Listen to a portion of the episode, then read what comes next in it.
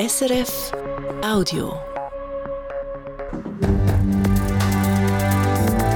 SRF 1, jetzt mit dem Regionaljournal.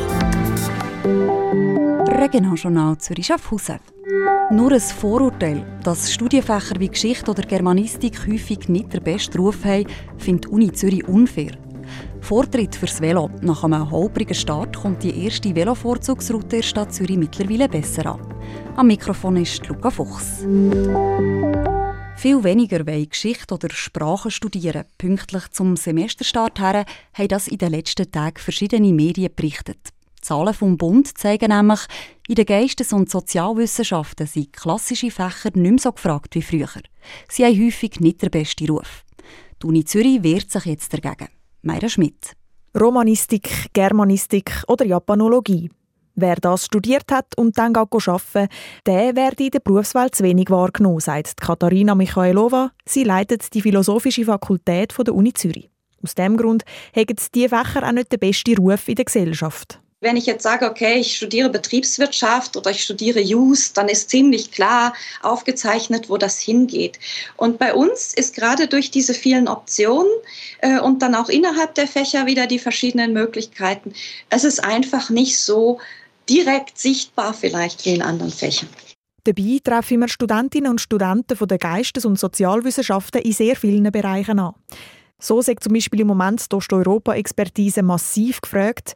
Bei der Polizei kommen Phonetiker bei der Aufklärung von Verbrechen zum Zug und Mittelalterarchäologen können ihr Wissen in der Denkmalpflege einsetzen.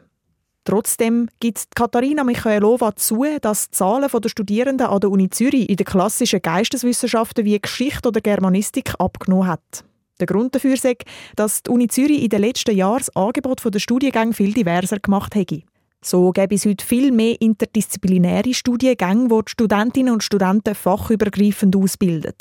Und genau das sei in der Berufswelt gefragt, sagt Katharina Michailova die Leute, die jetzt beispielsweise sprachübergreifenden äh, Sinne studieren, die die Computerlinguistik studieren, die Phonetik-Schwerpunkte äh, setzen.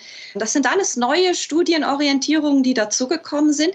Und dann ist es natürlich klar, dass die dann in den anderen, in den traditionellen nicht mehr da sind. Und eigentlich findet Katharina Michailova nicht so schlimm, wenn die Zahlen tatsächlich sinken würden weil es eben in vielen Fächern in den Geistes- und Sozialwissenschaften erst gerade vor ein paar Jahren schon einen Boom gegeben und ihre Fakultät aus allen Nöten platzt. Wenn Sie Fächer nehmen wie die Psychologie, die Kommunikationswissenschaft, die Politikwissenschaft bei uns, konnten sich tatsächlich zeitweise vor Studierenden nicht retten und die Ressourcen kamen überhaupt nicht mehr hinterher. Auch jetzt sind die Fächer nach wie vor sehr gut nachgefragt. Wir sind eigentlich mit dem Stand da sehr zufrieden. Weil aber das Image der Geistes- und Sozialwissenschaften eben nicht das Beste ist, ist Katharina Michailova froh über eine nationale Kampagne, die diese Studiengänge ins rechte Licht drücken Geschichte oder Germanistik sagt alles andere als brotlose Kunst. Sie hat am Anfang für Verwirrung gesorgt. Jetzt kommt die erste Velovorzugsroute bei der Stadtzürcher Bevölkerung offenbar besser an. Auf dieser Strecke zwischen Altstädten und dem Kreis 4 sind im Schnitt rund 40 Prozent mehr Velofahrer unterwegs als früher. Eröffnet hat die Stadt Zürich die Route, wo die Velofahrerinnen Vortritt haben, letzten März. Damals haben Veloverbände vor allem die verwirrenden Markierungen kritisiert. Jetzt zeigt sich pro Velo Kanton Zürich ihr NZZ aber zufrieden.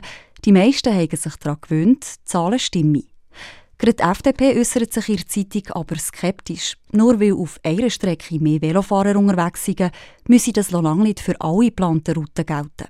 Alles in allem soll in der Stadt Zürich in Zukunft so ein 50 km langes Velonetz entstehen.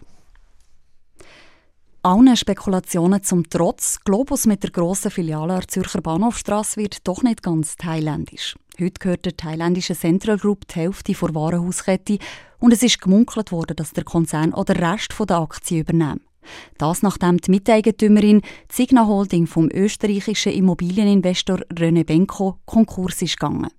Jetzt aber sollen die Aktien offenbar verkauft werden, schreibt NZZ.